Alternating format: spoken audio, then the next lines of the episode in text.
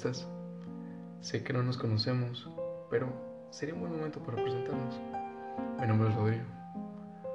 Y al igual que tú, soy una persona con sueños, que ama, que sufre. Pero bueno, dejemos el formalismo a un lado. Sé que estamos viviendo tiempos difíciles en donde el miedo crece y eh, parece que todo se está derrumbando. Pero quisiera invitarte que dejemos a un lado esto y nos olvidemos por un momento de todo lo que está pasando.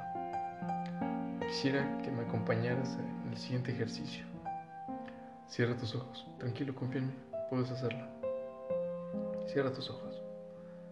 Inhala. Exhala.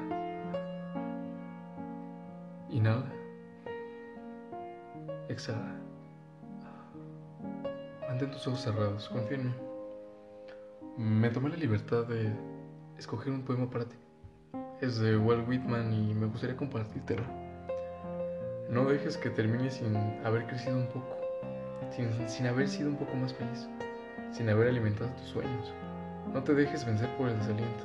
No permitas que nadie te quite el derecho de expresarte, que es casi un deber. No abandones tus ansias de hacer de tu vida algo extraordinario. No dejes de creer que las palabras, las risas y la poesía se pueden cambiar el mundo. Somos seres humanos, llenos de pasión.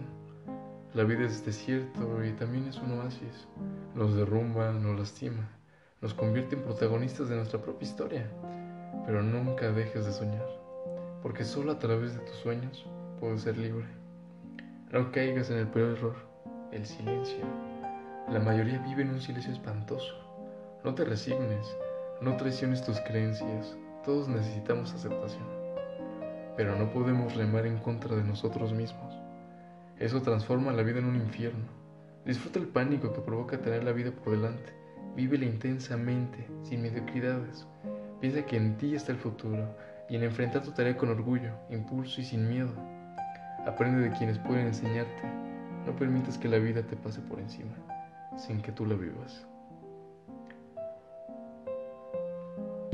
Bonito, ¿verdad?